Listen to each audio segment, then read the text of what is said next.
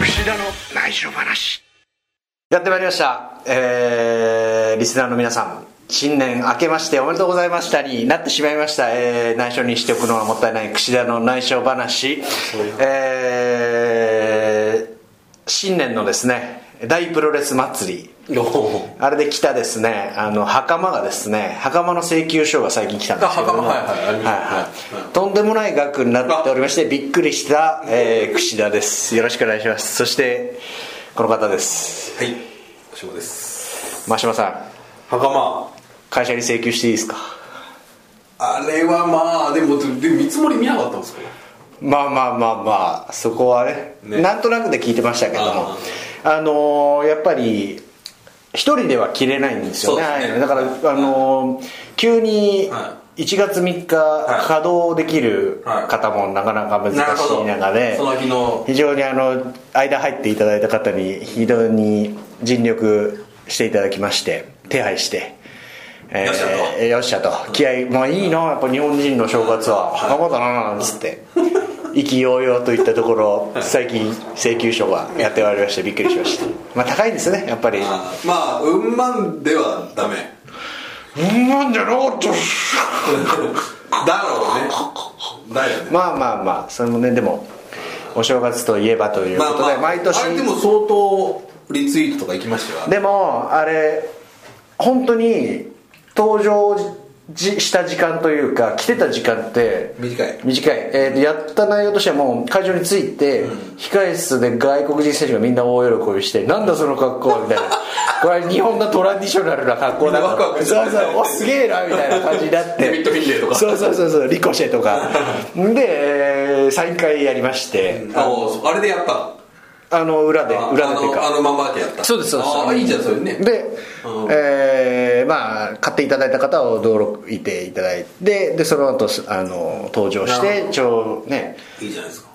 本当にものの2時間ぐらいだったんですけれどもまあ来てよかったなと思って。うんなんか宣材写真とか撮っとけばよかったなと思って請求額を見て思っちゃうしあのオフィシャル。マイドでもね。そうオフィシャルの人に撮っとけばよかったなと思って。待ち受けでも出せばよかったね僕ら。確かに。でなんかね今度やりましょうか。ポートレートかなんかにすね。すればよかったなと思ってたんですけども、、はい。やーいつの間にか、はい。えー1月も下旬というかですね。早いですね。あっという間に、えー内緒話が更新できず、えー来てしまいました、はい。えーっとですね「ファンタスティカマニア」が終わり、えーいよいよ最初のシリーズですね。が始まるというところです、今現在。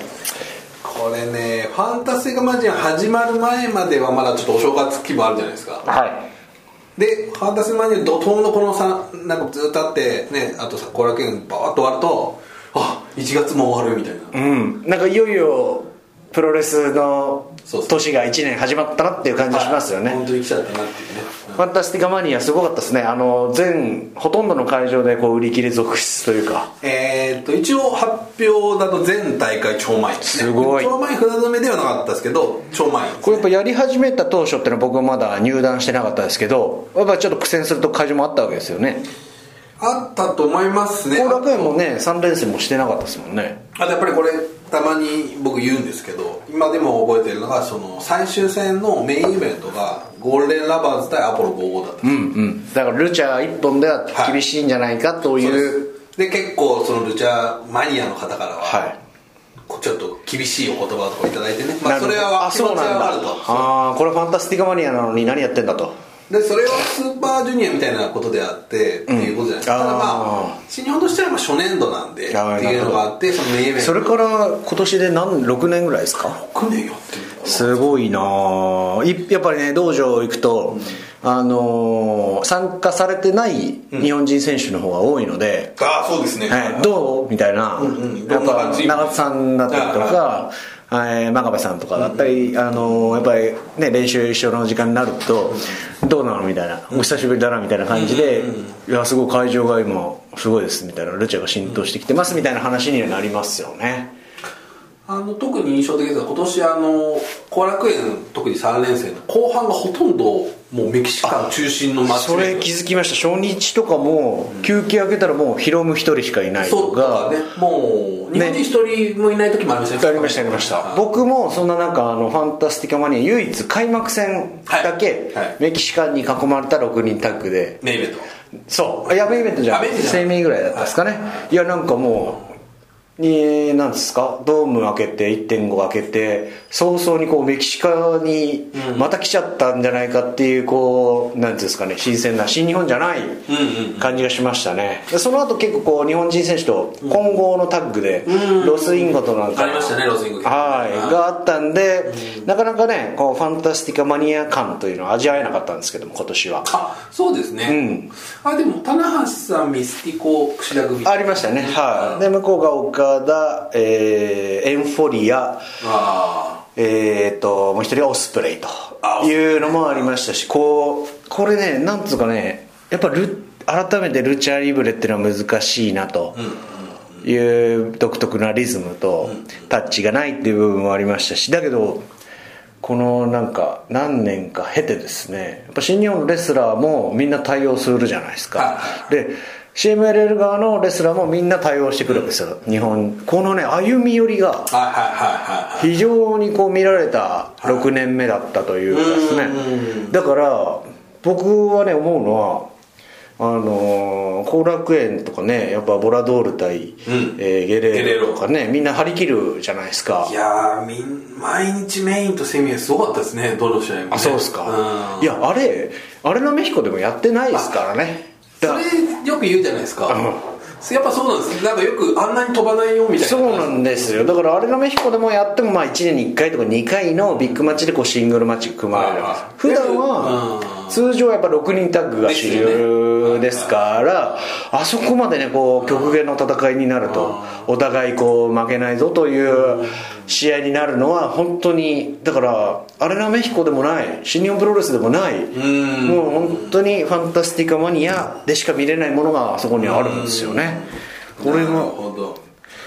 だから毎日 G1 決勝やってるような感じですよね、どうせね。多分そういう。やっぱなんか独特ななんつうんですかね層というか僕自身もファンタスティカマニア行きたいんだけどチケット取れるみたいなのって普段来ない人から来ないですか？そうだからいつもの新日本通常の新日本のシリーズを見ている方じゃない方からなんかなんか面白そうみたいな。なんかそうそうそう。あるっすよね。やっぱね。で後楽園3日間超前にできるってすごいですよね今麻痺してますけどもみんな。いやちょっとた確かにちょっと麻痺してるけど、だって売り切れてるんですよ事前に。うん。すごいことですよね。本当すごいと思います。ね3日間はねやっぱちょっとなかなかすごい。ですよねまのいろいろねあの結構来てるメンバー的にはこう新鮮味というか、初参戦の選手ってなかなか少ないというか。そうですね。今回はソベラーノジュニアっていうね、はいはいはい。選手がいましたけど。すごいグワポなんですよ。グアポでなんですか？えー、かっこいいんですよ顔が。整ってて。ソベラーノジュニア。これはね僕まあ僕見てないですけど、噂では相当なイケメンだと。ああなんかちょっとヨーロッパ系というかですね、はあのーまあ、マスク越しに見える瞳が、はい。はい。そうかもしれないもうイケメンを隠しきれないと思いますで僕が見てきたイケメンランキングほうほ一番はあのアンヘル・デ・オロなんですよ。うアンヘル・デ・オロ。アンヘル・デ・オロめちゃかっこいいですよ。俺アンヘル・デ・オロファンはね。アンヘル・デ・オロ1位に迫る勢いですね。ソベラーノ・ジュニア。ルチャ界の。ルチャ界のプリンセス。まさにプリンセスですよね。プリンセスだとあれになっちゃうよね。女の人になっちゃうあそうかプリンスか。そうだそうだそうだ。あれ、キャッチフレーズがプリンスなんでしたっけ？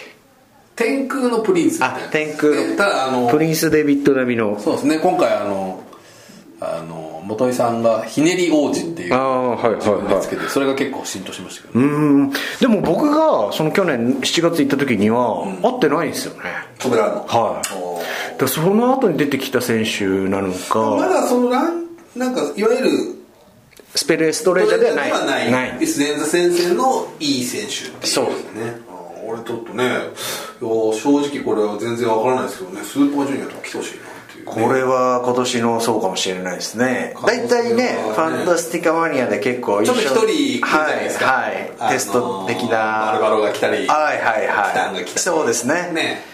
これちょっと来てほしいです。まあもしくはドラゴンリーがどうなんだろうね。ああそっかそっか。で去年はえっ、ー、とですよね、えーボラドールでしたから。ボラドールがあれだけ長いシリーズ作るってすごいですよね。だからやっぱりそうですね。やっぱ CM の中でもやっぱ日本ファンタジーガマニア、まあ、スーパージュニア。スーパージュニアっていうのはそれがやっぱりですね。あの舐めた選手評判を落とす選手は送り込めないぞと。ドールを出してるわけですから。すごいですね。これが今年はもう期待できるんですかね。今年もねどうなるんでしょうか。あとはその僕が仕入れた情報はティタンはおあの そのルチャ裏話みたいな。情報や情報収集してきましたよお内緒話リストのために。これ今ねあのルチャマニアがウホウホ言ってるでもルチャマニアっているんですよね日本の。僕が把握してる中でもいますねツイッターの中とかあそうですか。ああこの人本当ルチャ好きだな、マスク収集の方とはまた違うかったりする。うんまあどうですよね、まあまあ同じ共通の感じはい。はい。食い合ってるのかなそこはね。でそのティタンはあのーこう天空を指さすポーズしてるじゃないですか。はいやりますね。あれ何何なの？って聞いたんですよね。何だと思います？天空を。はい。そのポーズ分かります？ピンときます？そんなにピンとこないあラスですか？あのティタンがなんかよくやってるんですよこれ。パパって上がってるよねコーナーに。はいはいはいこれねサブがサブ？が大好きでヒ自分のヒーローらしいですねああそれ面白い。で結構ハードコアマッチとかもやってる胸にこう刻まれてるあの傷。あデスマッチでブワーって切れちゃったらしいですよ。CML デスマッチのコーナーあいやインディー出た時ですね。やっぱりちょっとそのティタン選手もそうですけどなんかあのドラゴンリー選手なんかもすごいあ石井選手とか鈴木みのる選手ちょっとやっぱ日本を意識してるというか、ね、そういう選手が結構いるんですねやっぱね。うーんなんかやっぱりちょっとこうなんつうんですかね。年代がちょっと新世代になるじゃないですか、ドラゴンリーにしても、ティタンにしても、で結構やっぱルチャリブレの世界 CMLL の世界って結構こう、なんつうんですかね、それこそ本当歌舞伎じゃないですけれども、うん。伝統芸能はい伝統芸能であって結構格式が高いですね、僕も行って実際思うのは、メキシコの世界って華やかなようでかなりドロドロしてるというか実力社会ってこう泥臭いんですよ。本当にやっぱ認められないとアルナメヒコには立てないよ。CMLL リングまたがせないよ。っていうのがあるこうあ言っちゃえばこうなんつうんですかね。格式高い空間。入り口の扉がすごく硬い。相撲みたいな感じですね、そうなんですよ。でというかね。はい、でそんな中でやっぱりいろんなねやっぱ情報が入ってくる中新日本のスタイルだったり、えー、なんでしょうか ROH のスタイルだったりでねあの新カラーだったりうん、えーソンブラだったり WWE に行くという選手もいこういろんなスタイルがある中で CMLL 結構こうなんつうんですかね、えー昔からの流れのスタイルを組んでいるマッチメイクもそういう流れを組んでいる中で自分はこう何をうん。自分たちの世代は何をするんだろうこれできるのになもっとできるのになっていううんなるほどなるほど、はい。ところだと思いますね。世代間がね。はいはいはいはい。もうちょっと櫛田選手に伺いたいのはあのこの間ミラノさんも言ってたんですけど、はい。とにかくドラゴンリーの動きって、はい。こうなんていうんですかね。一個の技が終わらないうちにもう次の技になんていうか本当にちょっとタイムかなんかちょっとあの人だけちょっとその動きがちょっと違うんだみたいな感じがなるほど。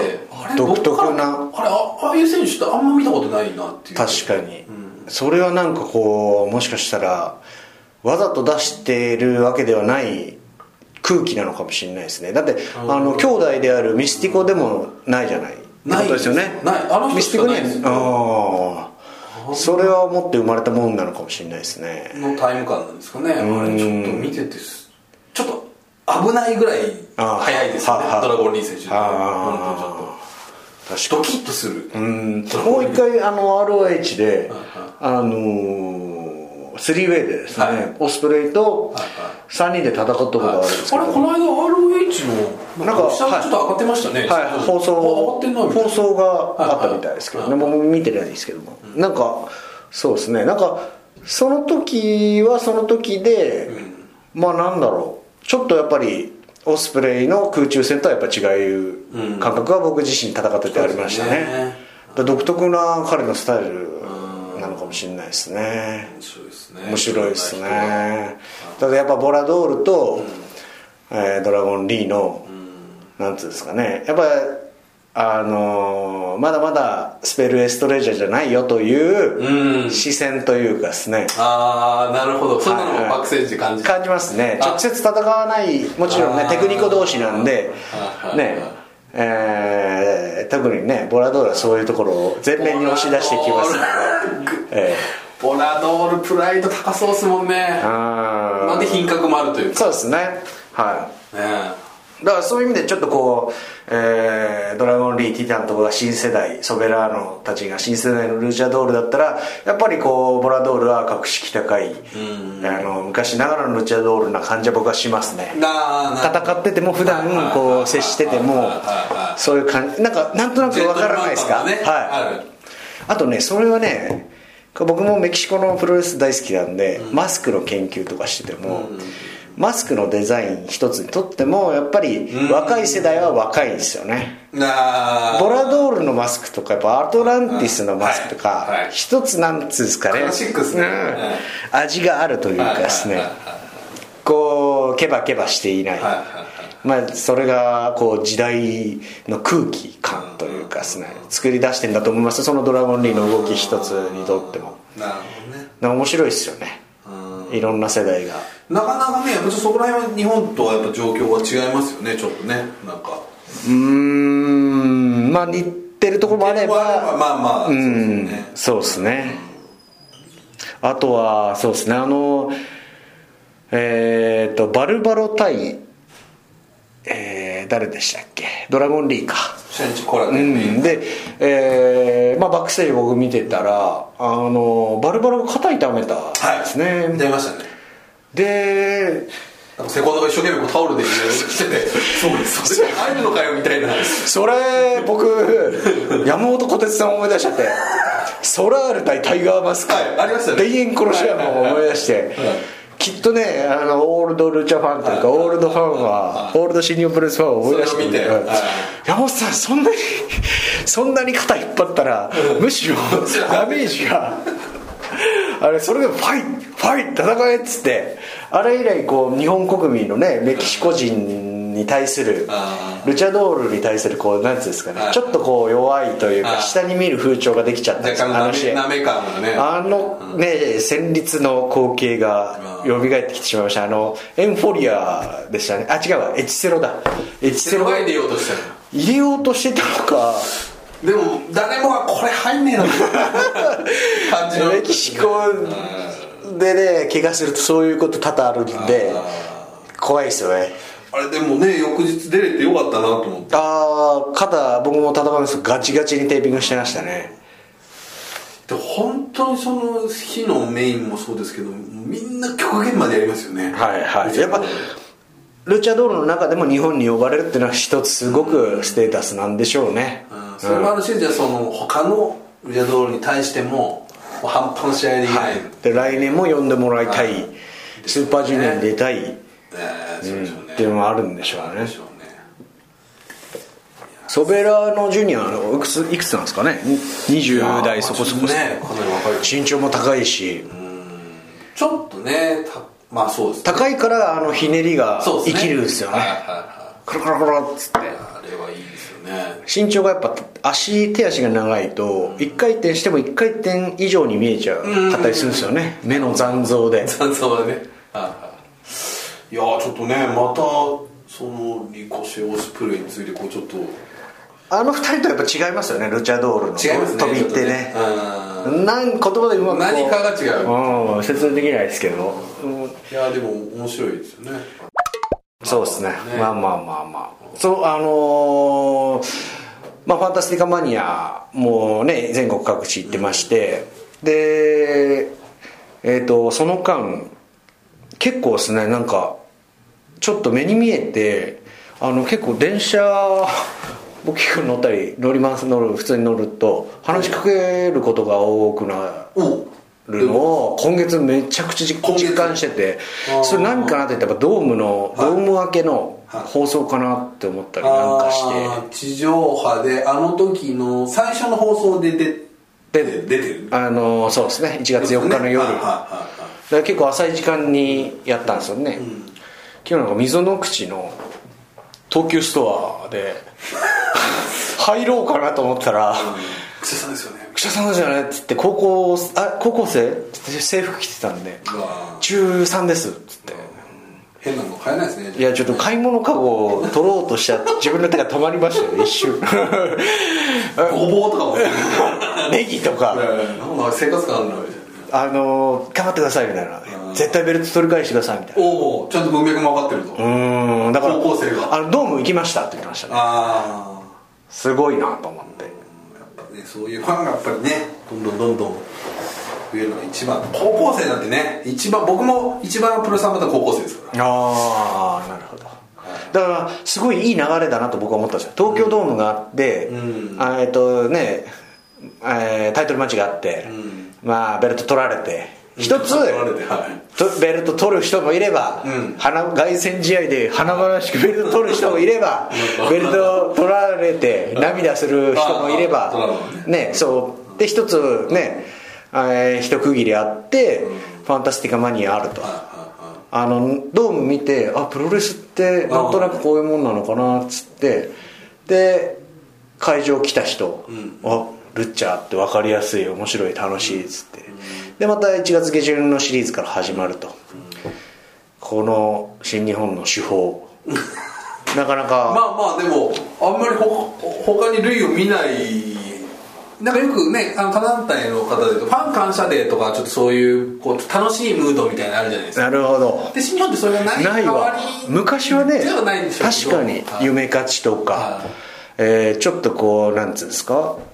ファンクラブイベント、ね。あんまないかもしれないですけどね。全日本さんなんかよくこう芸人の方と絡んだああファン感謝でありました、あるじゃないですか。そういう位置づけでもあるのかもしれないですね、まあ、もしかしたら。それを言っちゃうとね、まあ、失礼になっちゃうかもしれないけどまあでも本当にあのーまあルチャはねた楽しさってのも内包してますんで。特に2日目とかそのライガーさんとかタイガーさんのノリノリぐらいあのマスクを取り合ったりとかあのタイガーさんが、まあ、ライガーさんを投げちゃった。ああいうあのこの楽しさって普通ではなかなか見れないですよね。ユニバーサルプロレスですね。ユニ僕バーサル。がはいはい。見てた。ジャパニーズルチャーというかね。ジャパニーズルチャですね。ああいうのはまあなかなかなかなか見れない、まあ、1年に一遍ぐらいしか見れないなっていう、またなんか今回の評判で来年も埋まりそうですね。すぐチケット売れそうね、だから本当はもうちょっとね大きいもしくはもう1週間ぐらいやってもいいんじゃないかっていう気がしますよね。いやでもこのシリーズも長かったですよ。そうですね。意外と。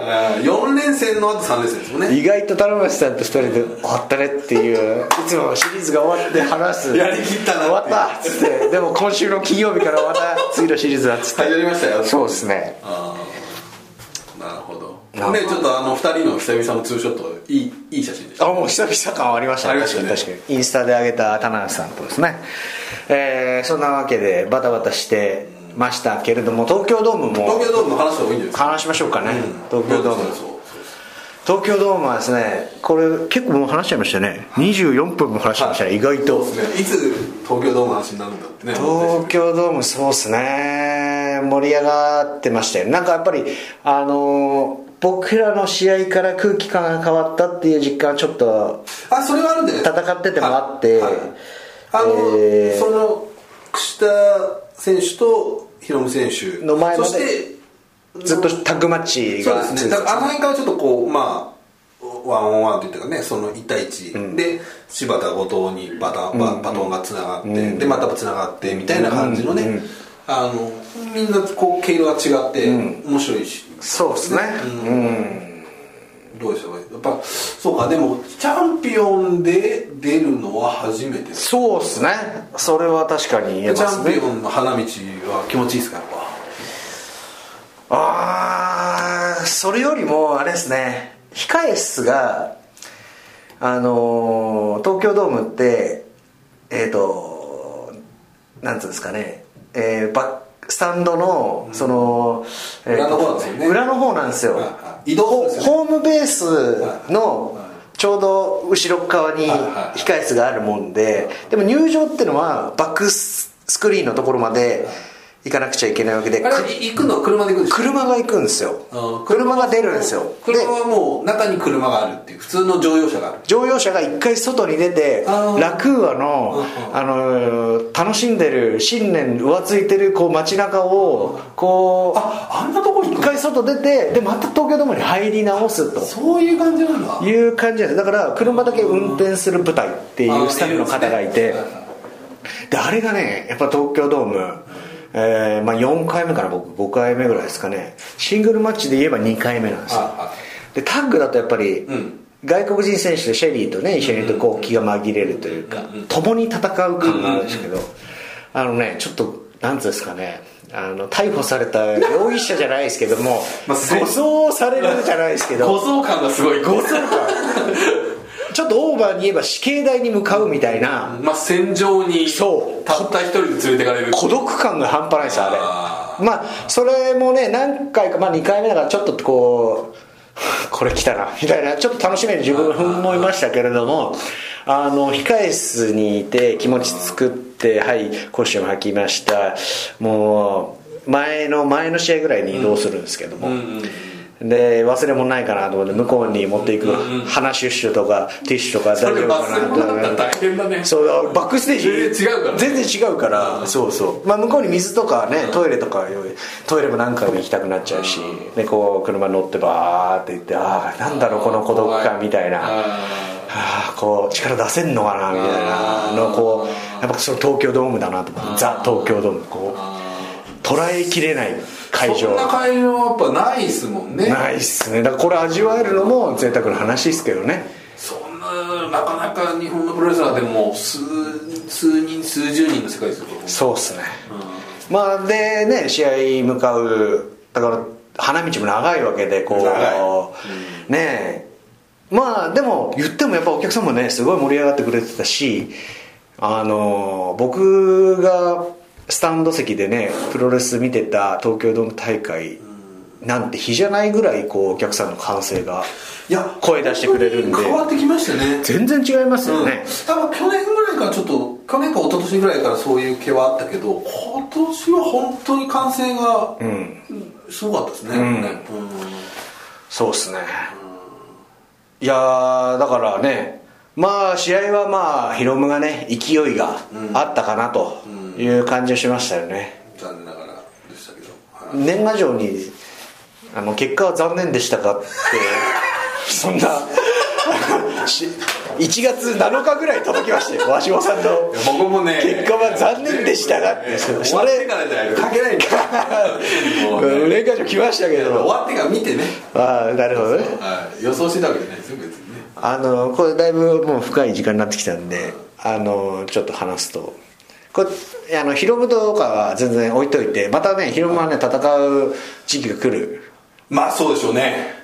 あの戦わなきゃいけないシチュエーションに持っていかなきゃいけないし、はいはい。あのベルトも取りたいとはいい。う気持ちもある中、ヒロムは一つ置いといてこの東京ドームね原道帰ってくるじゃないですか、うんうん。あの一人の男性ファンで「白紙だお前のプロレス最高だったぞ」っていう声がなんかねスーッと耳に入ってきたんですよ。おいい話だ。僕それちょっとこう感極めちゃって、うん。あのーなんだろうな。なんか一つ、あの負けた悔しさ明日からどうしようという不安の中その人がちょっとこう照らしてくれたというかいい話ですね。うん1.5試合できたっていうのはやっぱお客さんの声援のおかげだったかなとは思いますね。お前のプロレスって言って言われるぐらい、なんかちょっとこうなんつうんだろうな。自分のスタイルっていうのを一つできたかなと。ことだよね、櫛田の試合ってことうん。それがね、あのー2016年何試合もやっぱタイトルマッチしてきた中でなんかこうなんだろうな。次の章に行ける。次のチャプターにこう行ける。背中を押せられたとまあし勝敗負けてしまってねあのーベルトを持つタイトルマッチは2月シリーズもねできなくなってしまいましたけれどもこれはもう勝った負けたベルトはあるなし全く関係ないなと俺のやるべきことは一つえー何も変わらないと。ジュニアを一つでも上のものに上げていくというのを改めてこう再確認というかですね背中を押してもらったうん。一言だったっすねいいじゃないですか。あれは本当に串のプロレス最高だったぞってちょっとね本当になんかいろんな意味があるなと思ってずっとねそれが頭の中で反芻しててあのね次の日ドラゴンリーが来てはい。はいはいあれね面白かったですねまあだからねすぐにリマッチとはい。いうつもりはなくて。およくいいんですか？リマッチ券あそんなのある？そんなのある？あるのかないのかじゃないけど、まあジュニアにおいてはねはい。今後なしでいきましょうよ。おまあそうですね。ブシ選手もリマッチ券行使してないわけですからね。ああなるほど。武士の心情はどうなんですか？あれだけ言っていた。それはちょっと。まあこれは僕2月シリーズこうつついていく材料にもなりますよね。まあ普通に考えたら多分きっと面白くないですよね。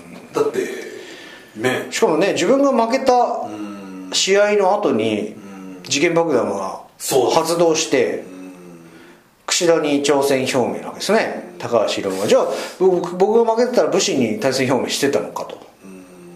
これはねでブシ選手ねそのことを言ってないですけどね。まあまあまあ。そこはくすぶるんじゃないですかねまあそういうね人間関係もはい。初めて日本人選手が揃ってきたことで本当ですね。楽しめるっつう今かまではもう櫛田とか外国人そう。対戦があれだったけどもしくは櫛田とライガータイガー。まあそうですね。で櫛田とシェリーが組んで外国人チームっていう中でうん確かに。うん。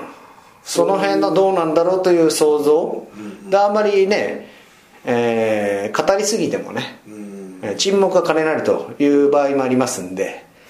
いやこれやっぱ櫛田選手がいつっていうのは一つ。でやっぱりちょっとね新日本プロレスで最近ちょっとこうリマッチが多いっていうのがあるんでまあ一、回ここでちょっとなんですかねこう、はい。気を熟すのを待ってもらうっていうのもいい。櫛田は黙ってるっていうことですか？ああ私が言いました。はい。いやでもドラゴンリーは1月5日でしょ？に着いたってことは1月4日の夜にはメキシコ出なきゃいけないということは。あれでもてことは僕があのためだけに来たってすごいですよ、ものすごいですねどのぐらいかかるんですかメキシコって？12時間。経直行便だと12時間ですけど経由したら16時間17時間かかりますよねトータルすれば。だからね1月5日に出まある正月丸つぶれとかですよねはっきり言ってね、うん。まあメキシコの正月どうなってまあメキシコのね正月はあのクリスマスのがやっぱ大切なんで、ね。外国人選手にとってはね。だからまあドラゴンリーねまあヒロムとまあ期待値も高いようですからね。それに盛り上げてもらって。2月シリーズ鈴木軍も来ますね。鈴木軍にはジュニアの選手いっぱいいますね。いますね。これまたジュニアの層が急激に。ここでねまあ4人まあエル・デスペラード選手が日本人だとすると、一気に4人増えるわけですよ。太一高道のく金丸デスペラードと。そうですよデスペラードのヒロムに対するね思いとかね。まあそれはねまあ誰かは分からないんですけど僕は。結構戦うんですよエル・デスペラードと。次のシリーズ。2月。櫛田選手。はい。おおこれは面白いですね。そうですね。まあ久しくやってないというかもうやった経験もないぐらい覚えてないぐらいなデスペラードとはやってない。やってますけど、ほぼタッチしてないぐらい。シングルのやってないはないですよね。シングルやってないですね。僕覚えてるエル・デスペラードとえっとケニー・オメガがスーパージュニアやりましたね。いい試合だったのすごい覚えてますね、いやデスペラード選手ちょっとねこれはちょっと気になりますよね。そうっすね。うん。まあ楽しみですね久々にやるというかね2年間やっぱりノアにいたわけですからその辺の思いというか。これは相当の気持ちがあるでしょ今年のスーパージュニアやばいっすね。うん。やばどうなんすか？代々木と発表されましたね。代々木といえば私の弦のいい。弦のいい。まあ櫛田が去年もね連続。うんリコシェ、オースオーライリーと。で去年は仙台で田口竜介ゆかりの地と。仙台だったからみたいな。そういややっぱ土地の利っていうのはありますね、うん。じゃあこれはやっぱりスーパージュニア。期待大というかこれやっぱファンタスティカマニアとかね、そういう鷲島さん言ってらっしゃいましたね。昨日の後楽園でなんか僕に。何でしたっけ？ジュニアも？ああそうそうこれね僕はあその話するまあ、まあ全然このたまあ社員というよりはもうタワーボードとして。タオタオタオです。内緒話。妄想として聞いてるんですけどいやそれ思ったんですけどまあちょっと今そのヒロム選手の物語が始まったわけです。始まりましたね。はっきり言って。でまあそのまあ主役にふさわしい選手だと思う、うん僕思いますよ。で、まあ、これ櫛田選手が今ちょっと一歩後退した、ん。でベルトなしの状態になりましたね。そして今ただ今ジュニアってめちゃくちゃいるんで人が、はい。いるじゃないですか今。それさらに追加されたと。はい。メキシカンも来たと。来たと。でヘビー級はじゃあどうかというのがあるですか、例えば去年前半岡田と選手と内藤選手がバチバチやってたけど今今はそうでしたっけ？前半。そうですよ。前半4月ぐらいから、ああそっか両国でやってからですね、えーと大阪城にかけてはあそうですはいはい。でまあ2人まあ絶対ライバルなんですけど今内藤選手はまあそこから脱落した陥落したけどもまあインターコンチを持ってる。まあ、別の価値観というかね。だつまり岡田選手の物語と内藤選手も同時にファンが見れるんはいはいあこれジュニアでもねそういうのあったらいいんじゃないかなっていう。ベルトがますます乱立する状況ということですインターコンチネンタルジュニア的な。あったらいやだってけど全員チャンピオンになっちゃうんですね。まあまあそうなんですけどね、だからえっと、ただまあもちろんね IWGP ジュニアって価値がもうそれは櫛田選手を高めてもうそれは絶対揺るぎないし全員がやっぱね。ね取りたいというかねだけど今ブッシュ選手もいる櫛田選手もいる。そういうエル・デスペラードも帰ってくる来た。とでそう日本人金もいっぱいいるし、うん。じゃあオスプレイもいるしリコシェもいるみたいな部分で言ったらもう一つ物語が走ってるとね、なんかいいような気がしますね。記事が書きやすいってことですか？それは。書きやすいというかまあちょっとまあ新日本としてもそういうものがあると、まあ、まあこれは本当に川事ですけど。これはジュニア対ヘビーっていうことにも言えてきますね。あうん、これはもうあの今年勝負でしょうね。あのこんだけやっぱり揃ってきましたから。いやだからそれ一個ちょっとこれ櫛田選手にちょちょっと酷かもしれないですけど、はい。一個質問があって、はい。次の大阪、はい。高橋の舞台はいはい。はいはいはい。セミファイナル。はい。来ましたね。これはどうですか？もうそれはやっぱ悔しいしその場に立てないね複雑な思いですよ。はこれまあよく棚橋さんが言ってましたけどこう本当にこうたわ田んぼをこう、耕していったら、こう新しい人が来て、はいはい。こう持ってかれたと、いはいはい。はいいうね感じ。まあその、まあ、地ならしっていうと失礼なんだけど。あのあれですね。大田区地元大田区でベイベットを取ってあの武士に持ってかれると。再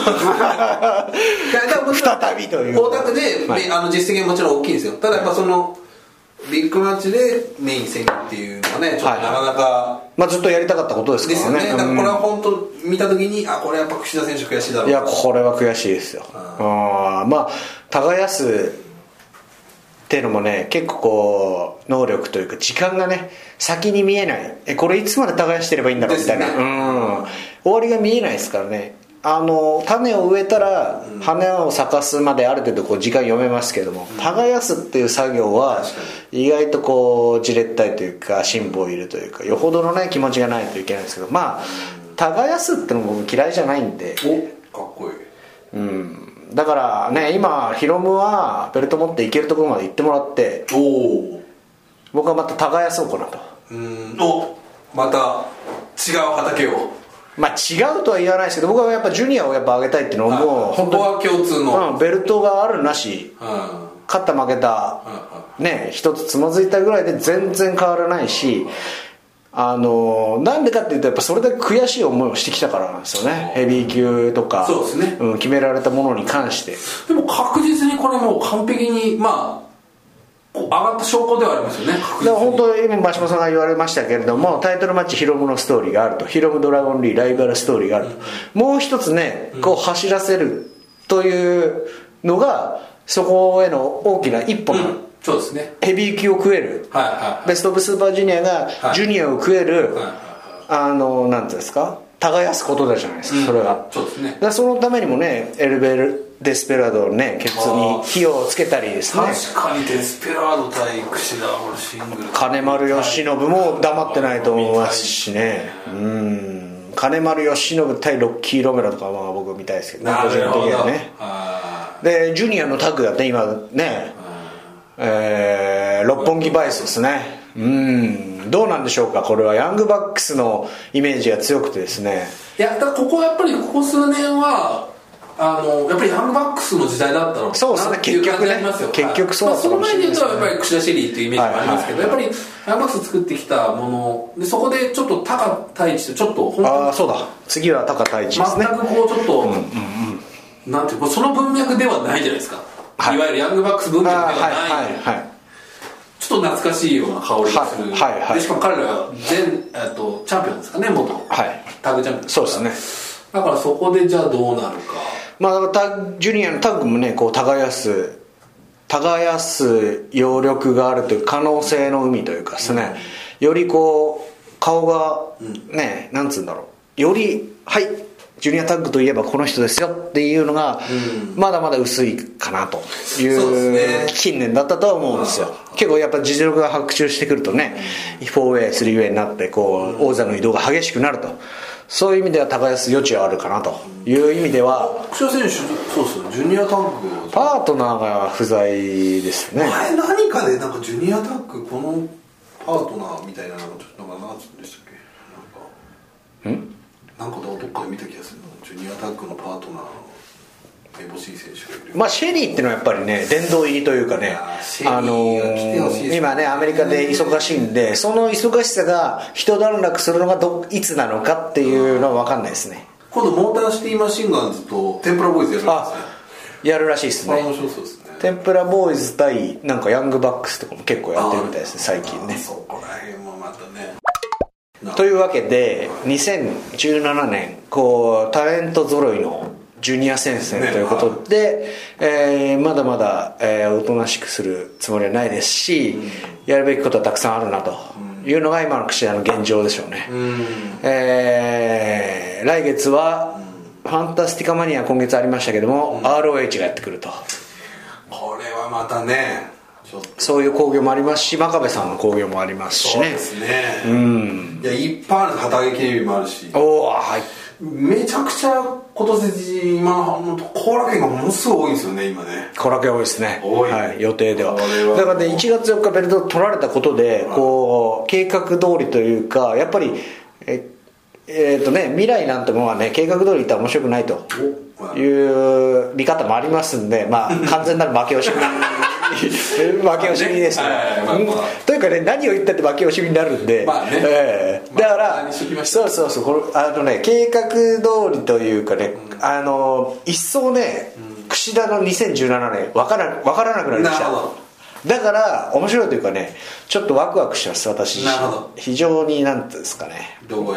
であのね東京ドームのあのね男の人の声が耳に入ってきてと。なんかこう天のね重しべしうんなんつうかねあのーまた一つプロレスが楽しくなってきたというか新しい心境で迎える2017年になるんじゃないかなと思ってですね。あの新年会ありましたよね新日本プロレスと。はいはい。武士ロードの新年会で真島さんとちょっとねリアル内緒話とかしてね。はいありましたね。今後のねあのーどある計画をね。ある計画というかもう企て。ああですよね。あの話は面白いですけどまだ目論見みですよ私の。これはね期待してください。2017年じゃないかもしれない。すごい長期的なね。ね10年前私はね新日本プロレスのチャンピオンになっているなんていうことは想像もしてなかった未来なわけですよ。東京ドームで。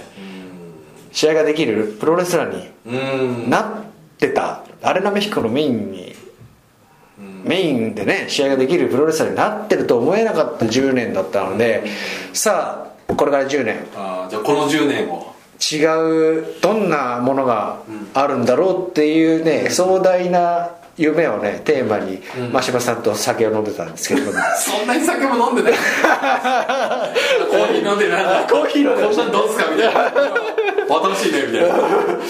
というね企ても櫛田は、えー、目論みが、えーありますのでぜひですね期待してください、えー、櫛田とあと2017年の新日本プロレスジュニアですね、はい。大いに期待してもらってはい。結構です。大丈夫です、ね、ファンタスティカマニアも終わりましたんで、えー新日本プロレスがいよいよ動き出します。はいはい。これ。これは櫛田選手はあのねあの新日本プロレスワールドでこれまだ発表してなしてないのかな？大丈夫だと思います言ってもらって。あのーはい。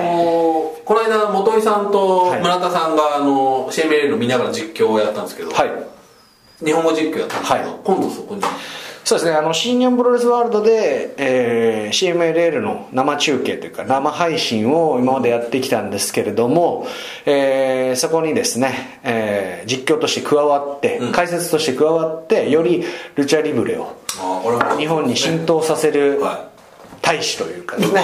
大使。それはそんな大使でしたっけ？ファンタスティカマニア終わりなんで、ルチャに対する関心が非常に高いですから、ね。ここが始まり時ですね。で、来年のまたファンタスティカマニアに向けてというかですね、どっちが本物のルチャリブレかって言ったら、やっぱり現地でしか見れないルチャリブレこそルチャリブレなわけですから、やっぱね、本当にね、ルチャが好きな人は、僕はもうブログでも言いましたけども、ぜひ直行便が今年就航されましたんで、行った方がいい。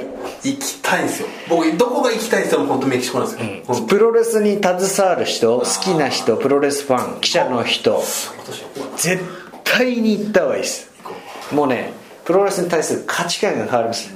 あの僕前回の内緒話で言ったじゃないですか。ROH のね。ファンの人は試合経過試合コメントそんなものウェブで終わらないともうメキシコなんてまさにそう。そうですね。うん。新日本プロレスのサイトが一番充実世界でね。WWE も含めてそこんな詳しく知りたがる日本人の習性なわけです。よでねそこでやっぱプロレス見始めて育って僕もね高校生中、えー大学生になってメキシコ行ってプロレスに対する価値観がガラリと変わりました。破壊される。破壊されます。コッパみじんに。だもうねそれは露店にマスクがねお祭りみたいに並べられてたりとかルチャリブレっていうもの自体が国技だったりとかそういうもうね本当に日常でなんつうんですか会場入りもめちゃ遅いわけですよ。全然来ねえと。全然来ないから僕今回の「ファンタスティカマニア」とかやっぱり新日本プロレススタイルだと2時間3時間前入りなわけですよ試合開始のルチャドールからしてみればなんでこんなに早いんだと思ってたと思います、はい。だけどやっぱ新日本スタイル何したらいいんだと みんな守ってましたけれどもこれアレナメヒコのメインイベントクラスになるとやっぱり、え2試合前ですね。だ新日本プロレスで言うなら、えー休憩明けに、えーやった。IWGP ジュニアあ IWGP チャンピオンが入ってくるようなもんですね。メインの選手が入ってくるようなもんそれが普通なんですよね。あちょっとね。ぜひ行ってみてくださいということですね。いや行きたいわだからこれやっぱり現地のねあ日本語の実況がないと、あの親しみがなくてわざわざクリックするまでもなくなかなか視聴数が伸びないという問題はやっぱりあの新日本プロレスワールドがアメリカでねもっとアメリカ人の人に会員になってもらうには英語実況をつけろと。逆のねそうか。一緒です、ね、同じことをやってるって同じことという意味では両方こう両立していくのは大事なことだと思いますね。そんなわけで、はい。え。いいんじゃないでしょうか。そうですね。はいこれから楽しみにしてください。楽しみですね。何が起こるか分かりませんので2017年、去年も同じこと言ってたような気がしますけど。まあ案の定2016年ももうわけわかんないもうジェットコースターに乗ってる1まあそうですね。年でしたから、はい。今年もそうなれるようにですね、えー頑張っていきたいと思います、えー全国各地で、えー2月シリーズ、えー会場でお待ちしております。というわけで、えー今日聞いた話は全て内緒でお願いします、えー内緒にしておくのはもったいない。口だの内緒話えーよー。ご清聴ありがとうございました。